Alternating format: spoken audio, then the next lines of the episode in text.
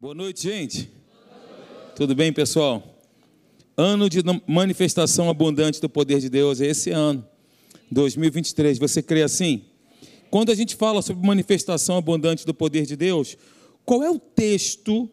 É claro que não vale o mesmo texto que o pastor Hélio está compartilhando, Lucas capítulo 5, sobre a pesca maravilhosa. Mas qual é o texto que vem ao seu coração, à sua mente, em se tratando de manifestação abundante do poder de Deus?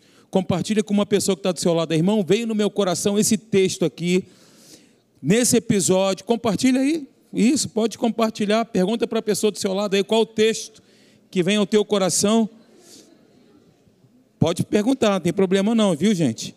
Aliás, você sabe o nome da pessoa que está do seu lado? Sabe?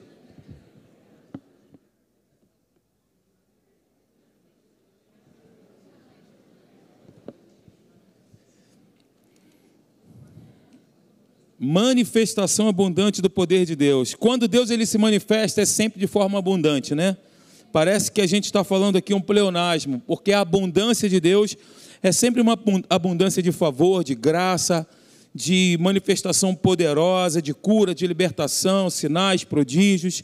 É assim que ele faz. Quando Deus ele se manifesta, e sobretudo, ele se manifesta onde, aonde ele é honrado, aonde ele é reverenciado, aonde ele é adorado, então, quando ele se manifesta, é para trazer cura, libertação, avivamento, restauração e outras coisas mais. Eu, no meu coração, quando o pastor Hélio trouxe essa palavra para a gente, para os pastores primeiro, depois compartilhou com a igreja, o texto que vem no meu coração foi a multiplicação dos pães e peixes. Esse foi o primeiro texto que veio no meu coração.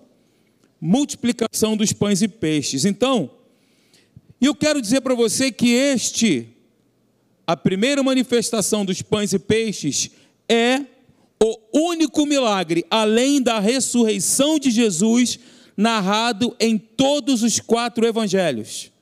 Você sabia?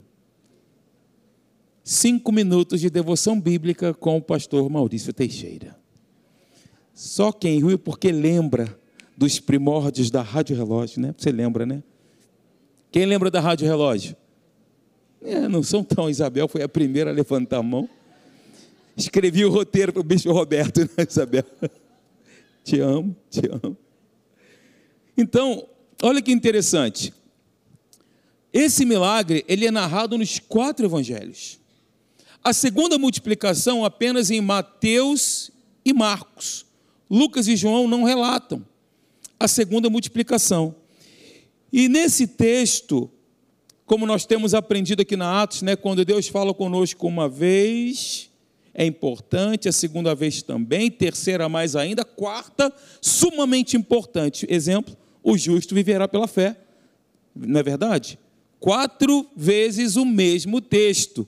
E aqui nós temos quatro vezes o mesmo milagre narrado por pessoas diferentes, em momentos diferentes, escritores totalmente diferentes.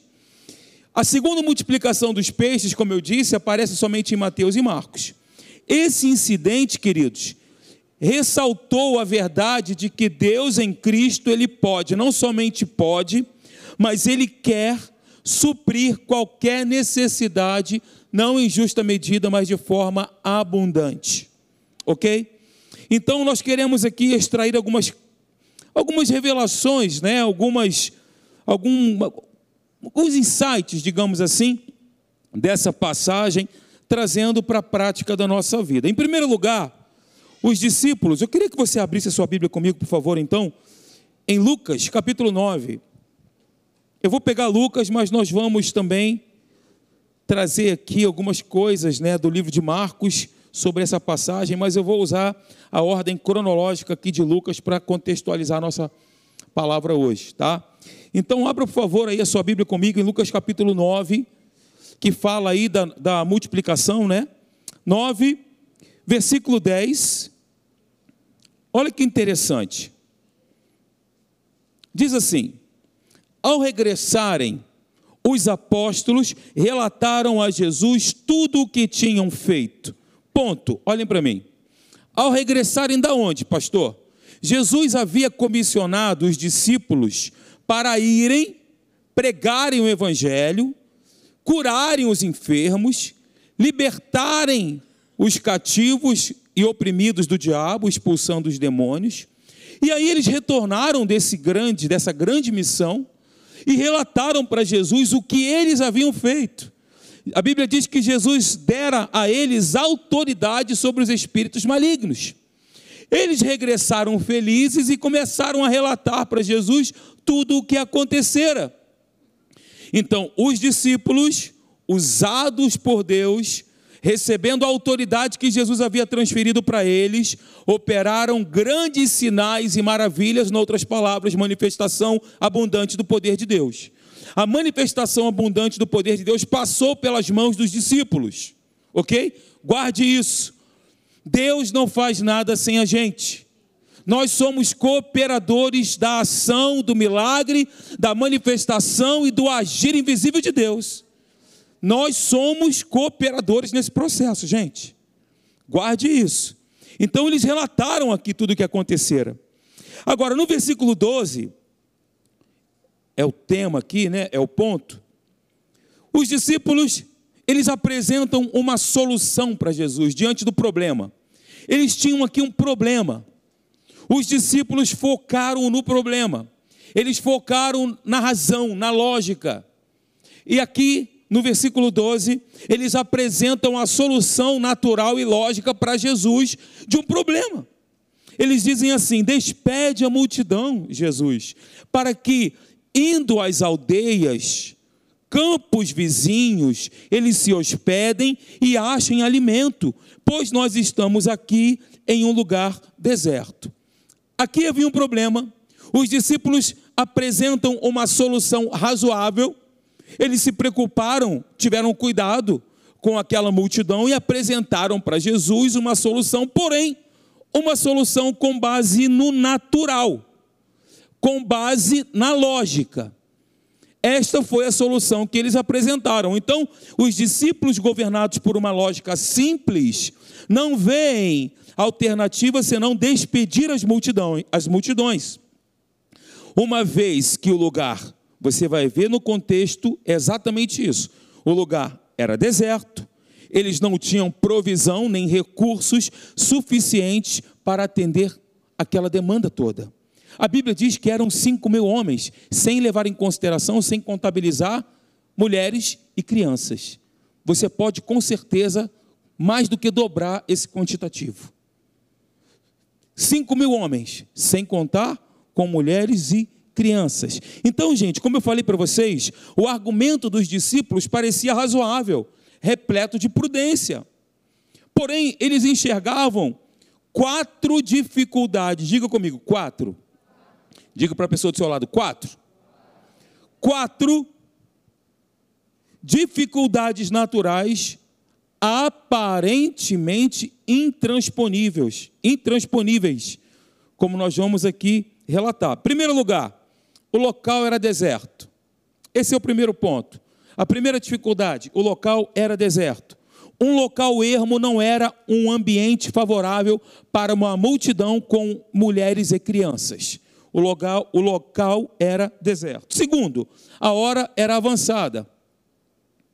A noite em breve cairia e aquela multidão estaria exposta a todo e qualquer tipo de perigo.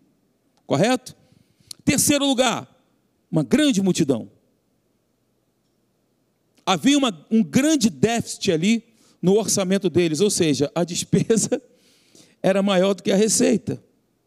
E eles eram poucos, e os recursos também eram poucos para atender a tão grande multidão. Eram cinco pães e dois peixinhos para alimentar aquela multidão toda. Você está comigo aqui? Sim ou não, gente? Amém. E eles, eles não veem outra solução a não ser despedir aquela multidão.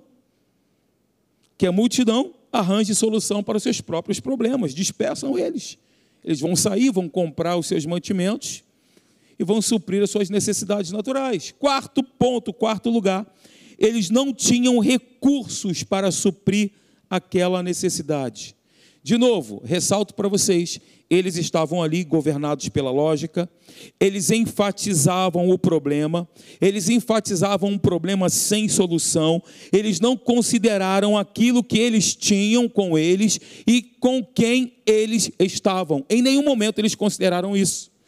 O Deus encarnado, o milagre em pessoa estava ali. Eles, inclusive, foram instrumentos de milagre, né? Falei para vocês aqui ainda há pouco, quando eles regressaram da grande missão, eles relataram: Jesus, os demônios se submetem ao teu nome, nós expulsamos muitos demônios, curamos muitos enfermos. Eles não consideraram tudo isso. Então, gente, eu quero lembrar para vocês, como eu disse, eu vou seguir a ordem cronológica do livro de Lucas, que antes da multiplicação dos pães e peixes, Jesus ele tinha operado diversos milagres e os discípulos foram testemunhas oculares de todas estas manifestações abundantes. Eu quero te lembrar que na ótica natural o impossível se tornou possível não apenas uma vez, mas diversas vezes antes da multiplicação dos pães e peixes, a primeira. Primeiro, pegando aqui o livro de Lucas como como minha base para a gente traçar essa cronologia de milagres aqui. Diga comigo, cronologia de manifestação abundante. Eu vou relatar para você aqui. Veja, veja comigo, olha só. Primeiro ponto, Jesus ele cura um homem possesso de um espírito imundo em Cafarnaum. Em segundo lugar, Jesus cura a sogra de Pedro, tem misericórdia. Em Lucas capítulo 4, versículo 40, misericórdia, estou brincando, viu gente? Hoje você tem que, né? Você tem que dizer.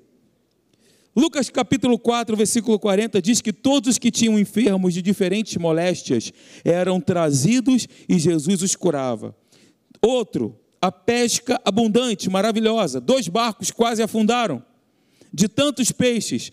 Manifestação abundante. Depois, o paralítico que desce pelo telhado. Meu Deus, que cena. Imagina isso. O paralítico, ele é pelos amigos abrem o telhado, descem com o paralítico pelo telhado no meio onde Jesus estava. Jesus não somente perdoa os pecados dele, mas opera aquela manifestação abundante curando aquele homem. Meu Deus, imagina você lá, hein? Não precisa estar lá para crer, viu, gente? A gente já tem a palavra para quê? Para crer. O homem da mão ressequida, outro milagre, extra, milagre extraordinário. Estava escondido, Jesus chama ele para o meio, ele vem, ele estava ali escondido, porque naquela época, né, quem tinha uma enfermidade, inclusive tem aqui um texto que diz que os discípulos, os homens, perguntaram para Jesus: Jesus, quem pecou? Foi ele ou foram os pais dele? Aí Jesus responde: nem ele nem os pais dele, é para que se cumprisse a escritura e que operasse a manifestação abundante na vida dele e ele fosse restaurado à vista. Aí aconteceu o milagre. Esse homem aqui, ele estava escondido. Jesus chama ele para o meio.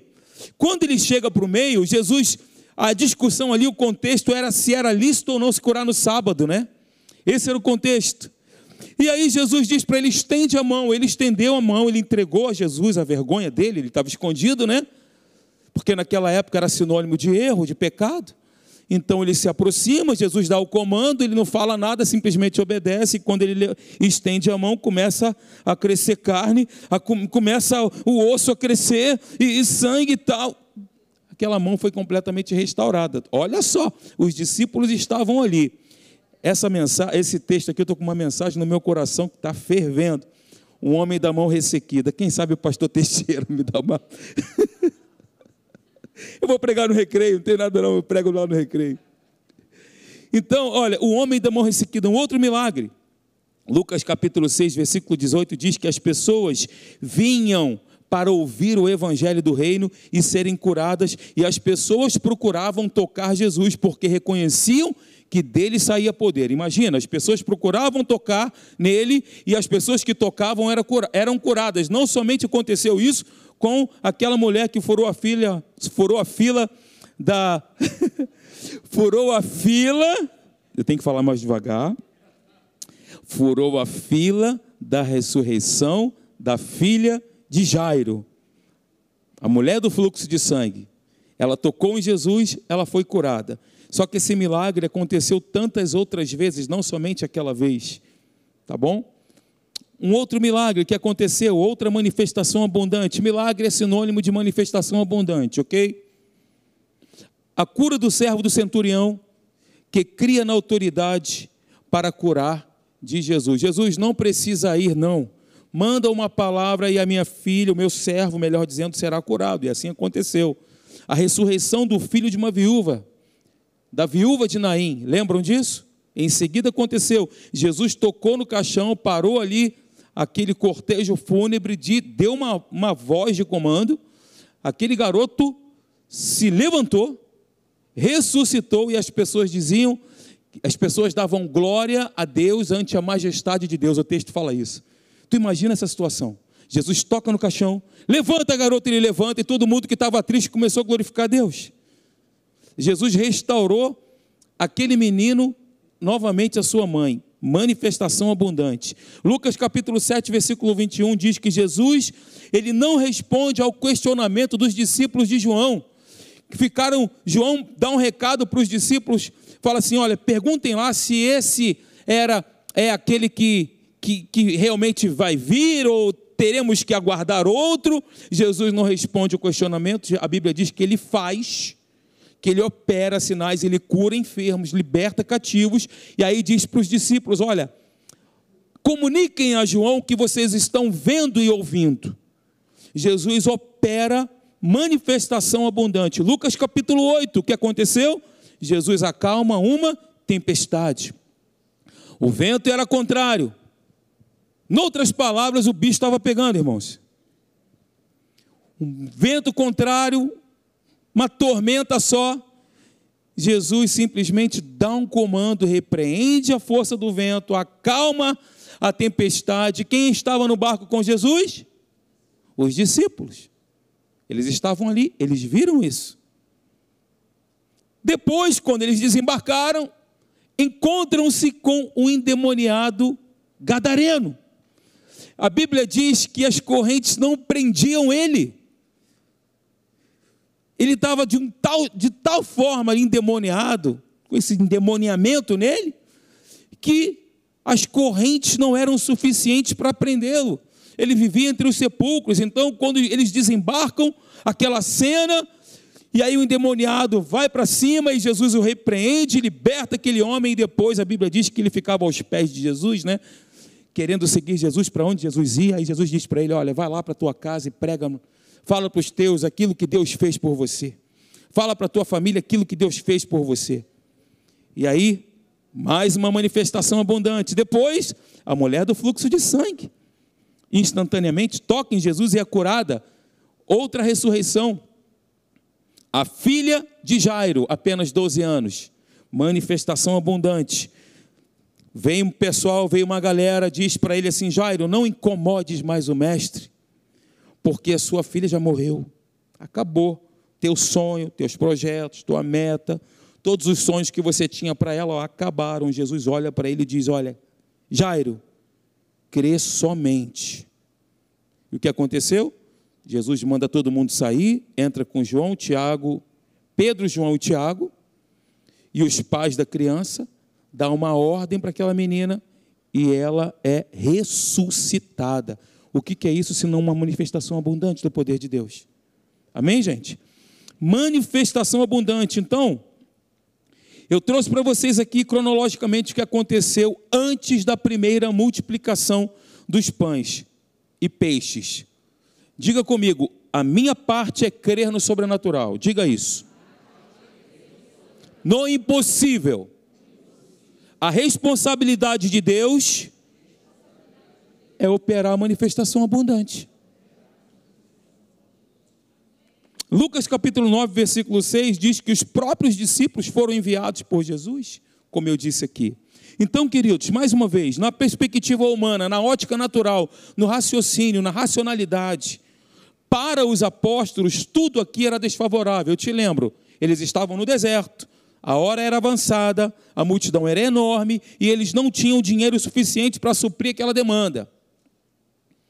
Então, o que, eu enxergo aqui? Que os discípulos eles olharam para o cenário visual.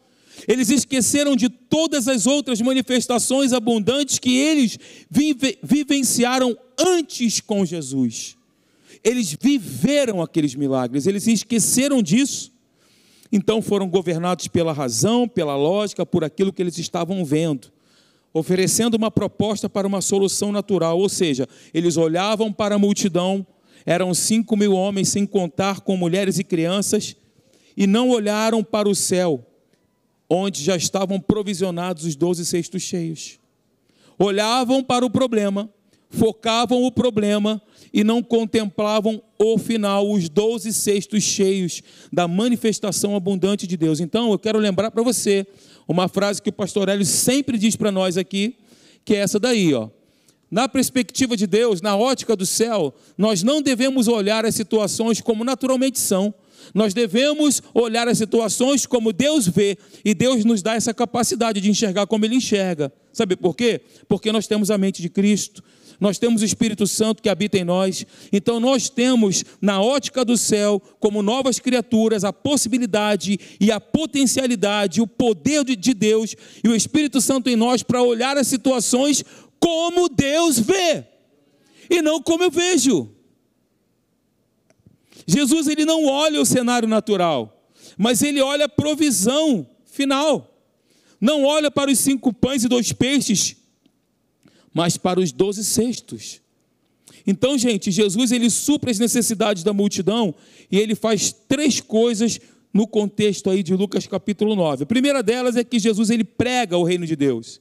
A Bíblia diz aí, se você olhar depois na sua casa, Lucas capítulo 9, do versículo 10 até o versículo 17, vai te mostrar essas três coisas que eu vou falar agora. Primeira, Jesus ensina, Jesus prega a palavra, Jesus anuncia o reino de Deus, gera fé no coração. Em seguida, ele cura os enfermos, ele atende às necessidades físicas.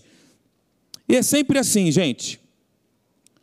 A cura, guarde isso, aqui é só um, um colchete que eu vou abrir. A cura divina é sempre precedida pela anunciação, pela pregação do Evangelho libertador. Porque a pregação do Evangelho libertador gera fé, gera certeza.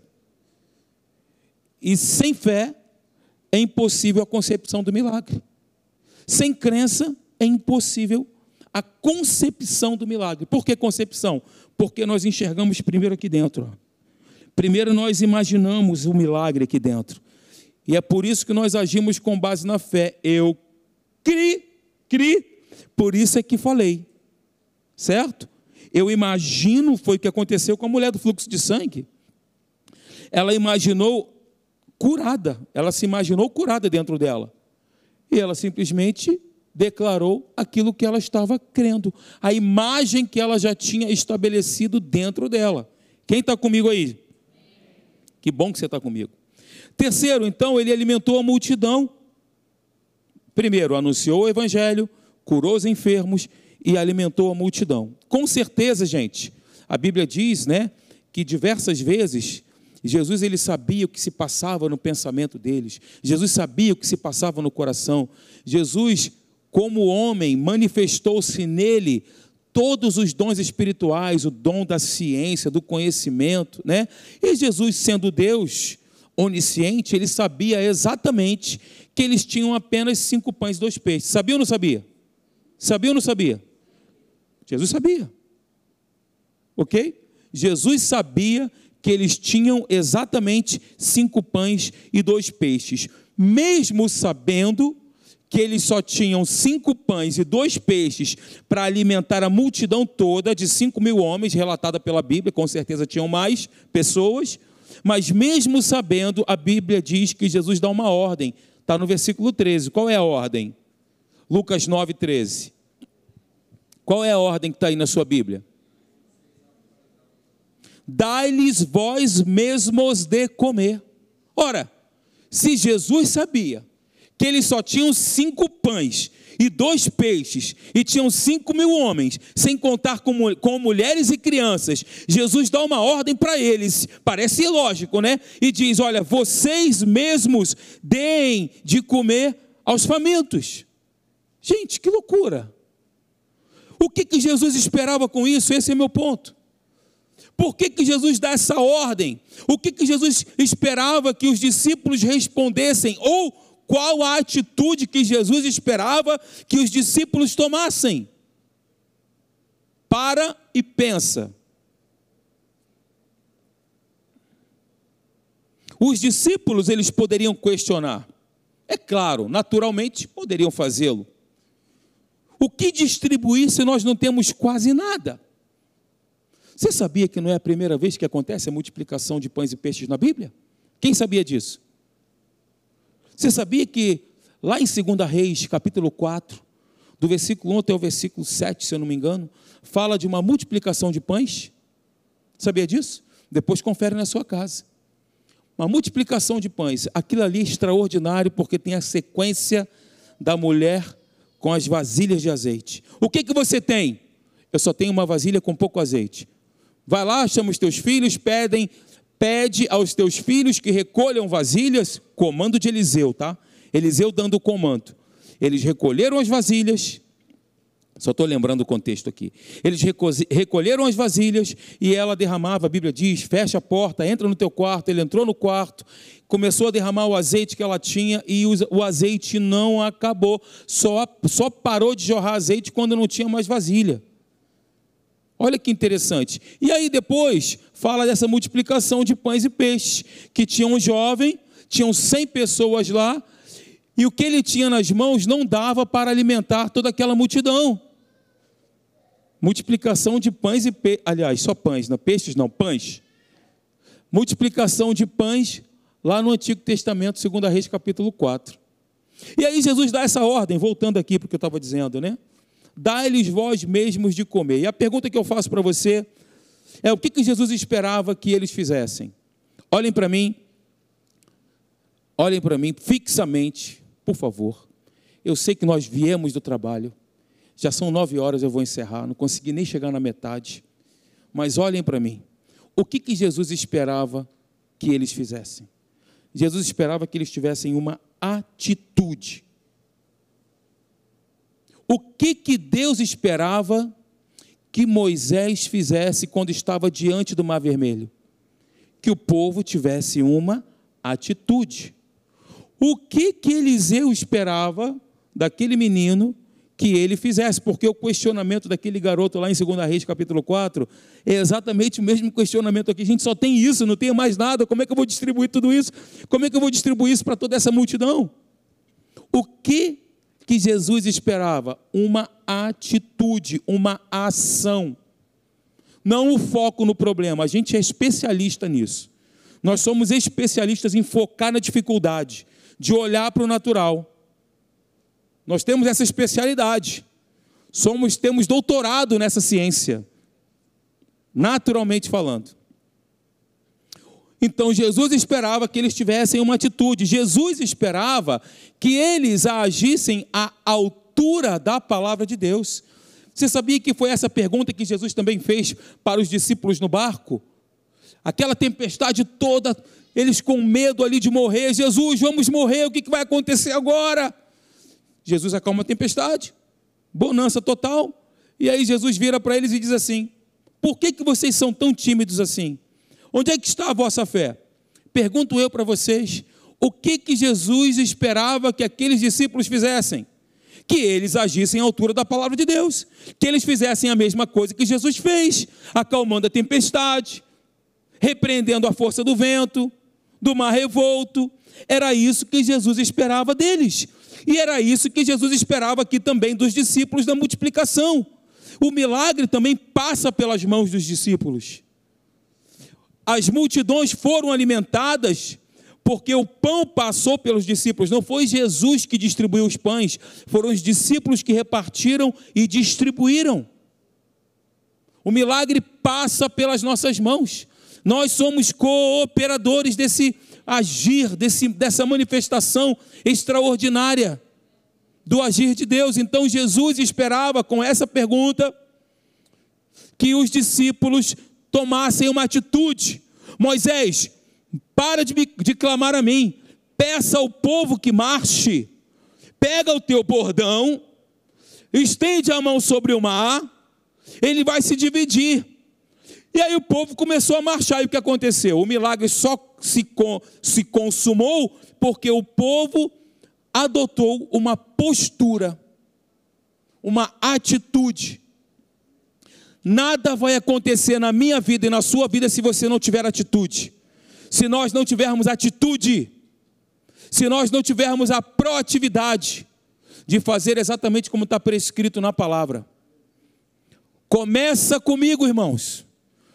Olha, o céu tá, tá, tá movimentando, só esperando um comando, só esperando uma palavra, só esperando a nossa palavra, a nossa concordância. Então Jesus esperava que eles também adotassem essa postura e tivessem a mesma atitude, contrariando a lógica, contrariando o racional, contrariando o humano. Jesus esperava que eles agissem com base na certeza. Diga, com base na certeza. Pastor Hélio tem falado aqui, não existe meia certeza. Ou nós temos a certeza mordi a língua. Se eles tivessem, ou nós temos a certeza total, ou não existe certeza parcial. Você está rindo porque eu mordi a língua, você também morde. Quando você morder, eu vou rir também. É gostoso morder a língua, né? Você que está na internet já mordeu a língua? Não, está tudo bem. Então, gente, o que, que Jesus esperava? Primeiro, atitude. Segundo, que eles agissem à altura daquilo que está escrito, à altura da palavra de Deus. E com base na certeza que a multidão seria suprida, devido à sua bondade, devido ao seu caráter, devido à sua graça, o seu favor imerecido. Então nós somos cooperadores dessa manifestação abundante. Em outras palavras, queridos, os discípulos, eu e você, também podemos nos incluir nesse contexto. Os discípulos, eles estavam habilitados. Diga comigo, habilitados pelo céu para alimentar toda aquela multidão, se eles, todavia, agissem à altura da palavra de Deus, se fizessem aquilo que Jesus esperava que eles fizessem. Nós também somos habilitados, chancelados pelo céu. Como eu falei para vocês, todo o potencial está na gente. Eles tinham a capacidade dada por Deus para alimentar aquela multidão. O homem não é passivo nesse processo, no processo da manifestação abundante do poder de Deus. Se eles tivessem aprendido aquela lição que eles aprenderam, que, ele, que Jesus ensinou para eles lá na, no barco, né? Por que, que vocês são tímidos assim? Ou seja, façam a mesma coisa, vocês deveriam ter feito a mesma coisa que eu estou fazendo agora. Ok? Então, gente, vem comigo aqui. Agir à altura da palavra de Deus, o que, que é? Uma definição que Deus colocou no meu coração. O que, que é? Agir à altura de forma prática. Diga comigo, prática. Agir à altura da palavra de Deus é se mover no sobrenatural. Se mover no sobrenatural. Ó, começa a pedir a Deus aí dons do Espírito. Começa a pedir a Deus isso. Eu não sei qual é a universidade lá na América, Aus, é.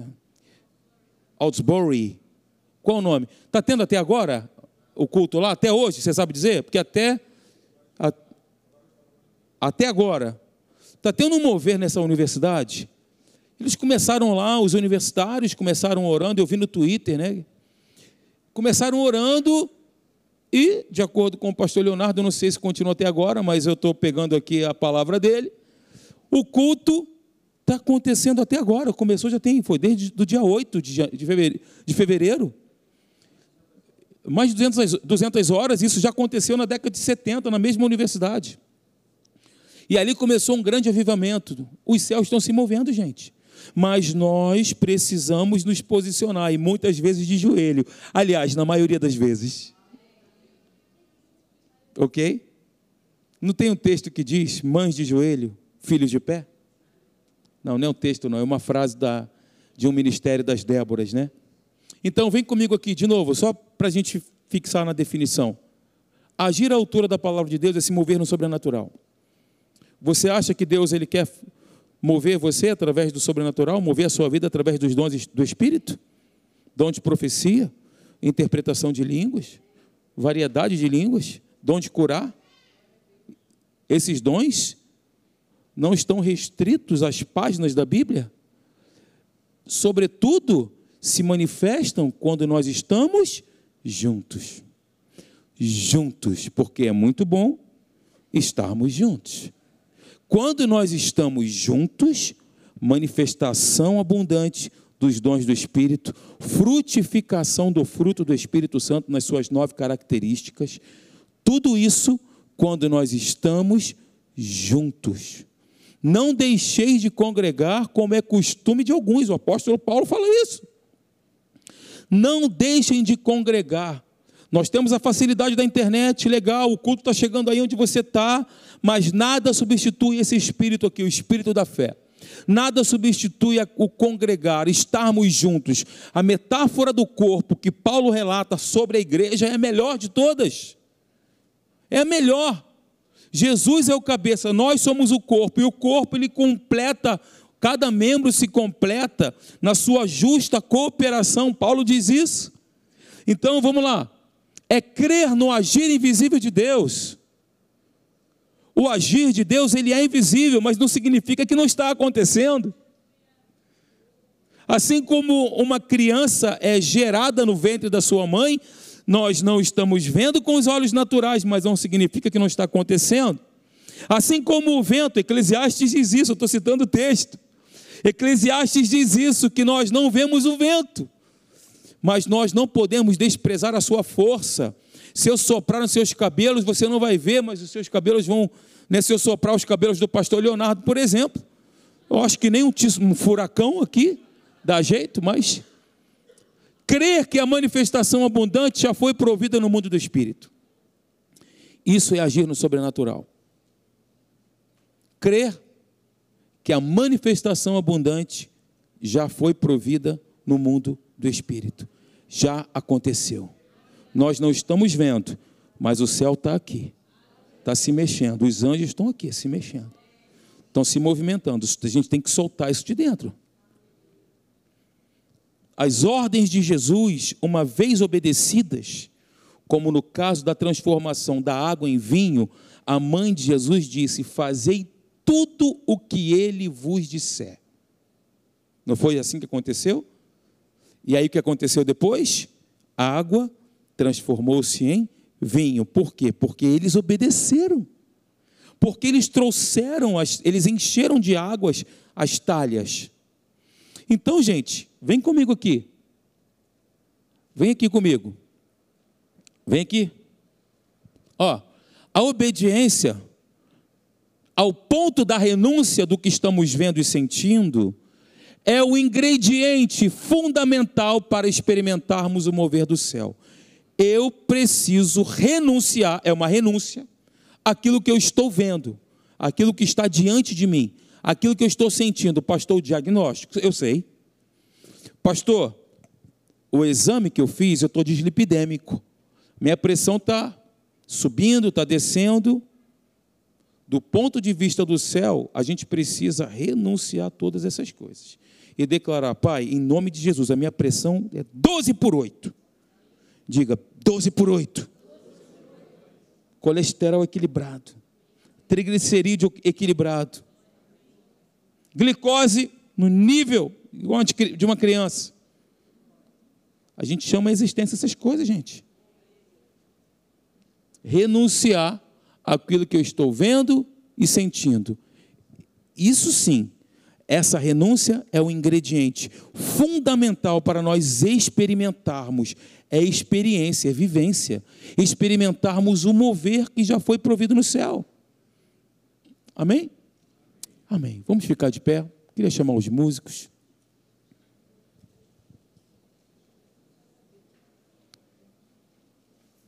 Gente, do lugar mais improvável, você acredita que Jesus poderia ter feito assim como o Pai na criação? Jesus poderia ter dito: haja pão, hajam peixes, assim como Deus fez na criação de todas as coisas. Ele poderia ter feito isso. Mas como eu falei para vocês, o milagre passa pelas nossas mãos. Nós somos cooperadores. Aquela manifestação abundante passou pelas mãos dos discípulos e através deste milagre, aquela multidão foi alimentada. Estou lembrando aqui da água, da rocha, né? Que fluía da água. A água que fluía da rocha. Gente, que que é isso, hein? Vocês estão rindo, né? A água fluía da rocha. Quem lembra desse episódio? Olha que interessante. Se você prestar atenção lá, a gente tem que prestar atenção nos detalhes, irmãos.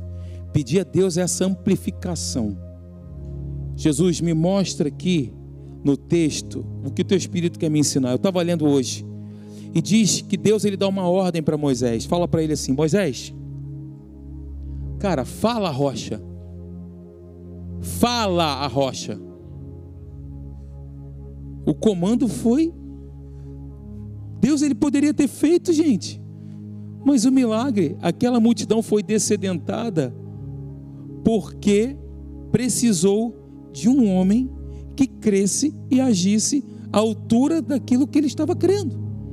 Só que Moisés não fez exatamente como Deus pediu que ele fizesse. A Bíblia diz que Moisés feriu a rocha duas vezes, mas Deus só tinha dado a ordem dele falar para a rocha: haja água da rocha como uma fonte. Imagina uma rocha sendo fonte de água. Pelo, pelo que me consta, fonte são das nascentes, né? E aí Moisés, ele bate na rocha duas vezes. E a Bíblia diz que a água flui da rocha. Por causa dessa atitude, Moisés ele não entrou na terra prometida porque ele não obedeceu a Deus. Mas o povo foi descedentado. E Deus usou Moisés mesmo assim, com o seu favor, com a sua graça, com a sua bondade, com o caráter de quem ele é, e descedentou toda aquela multidão. Está vendo? Passa por nós. A manifestação abundante que tanto queremos e precisamos passa por nós, passa do nosso desejo apaixonado de viver isso, de vivenciar isso, de sermos fervorosos, irmãos, termos paixão, sabe, nutrirmos isso, uma expectativa. Eu vou para a igreja hoje, Deus vai falar comigo. Eu vou à igreja hoje, Deus vai falar comigo. Quem é o pregador? Não sei, mas Deus vai falar comigo independentemente de quem esteja trazendo aqui a mensagem, o simples fato de você vir à igreja, você pode receber uma palavra lá na recepção, com o irmão de Somar, aqui no Espaço Gourmet, seu filho ser edificado lá na Acade Kids, enfim. É dessa forma, é desse jeito. Pai, em nome de Jesus, nós queremos te agradecer pela tua palavra, nós queremos te louvar porque o Senhor está no nosso meio. A tua palavra ela é poderosa, a tua palavra ela mesmo ela diz sobre ela mesma, apta para discernir os pensamentos daquilo que é natural ou daquilo que é espiritual. Apta para separar juntas e medulas. É a espada de dois gumes, é a tua palavra, Senhor. É a tua palavra que está no nosso coração e também nos nossos lábios. E nós a pronunciamos, nós a declaramos, Pai. Não vivemos toda a vida aquilo que vemos ou sentimos, mas nós vivemos daquilo que está escrito na tua palavra e nós vamos alinhar as nossas palavras à tua palavra, Pai. Dizer o que está escrito, não olhar as situações como naturalmente se apresentam, mas nós vamos olhar as situações na perspectiva, no olhar do céu, na perspectiva de Deus, na ótica da tua palavra, Pai. Para o homem é impossível, mas para ti nada é impossível, Pai. Tudo é possível ao que crê. A tua palavra diz, Senhor, que não cai um fio de cabelo sequer da nossa cabeça sem o teu consentimento. Nós somos guardados, protegidos, aliançados. Nós temos um Deus que nos ama, que está conosco, que vai à frente, que nos cerca por trás e por diante. Sobre nós coloca a sua mão, por baixo de nós nos ampara. É o nosso fundamento, nosso escudo, nossa força. Nós te adoramos, Senhor. 2023 nós declaramos ano de manifestação abundante do teu poder, Pai. Nesse tempo nós veremos os milagres, meus olhos verão a manifestação do teu poder. Os meus olhos verão milagres, sinais e prodígios, porque a tua palavra diz, Pai, que o Senhor ele faz proezas Ele é o Deus que faz proezas. Louvado seja o teu nome. Vamos adorar a Deus. Vamos adorar a Ele. Obrigado, Senhor.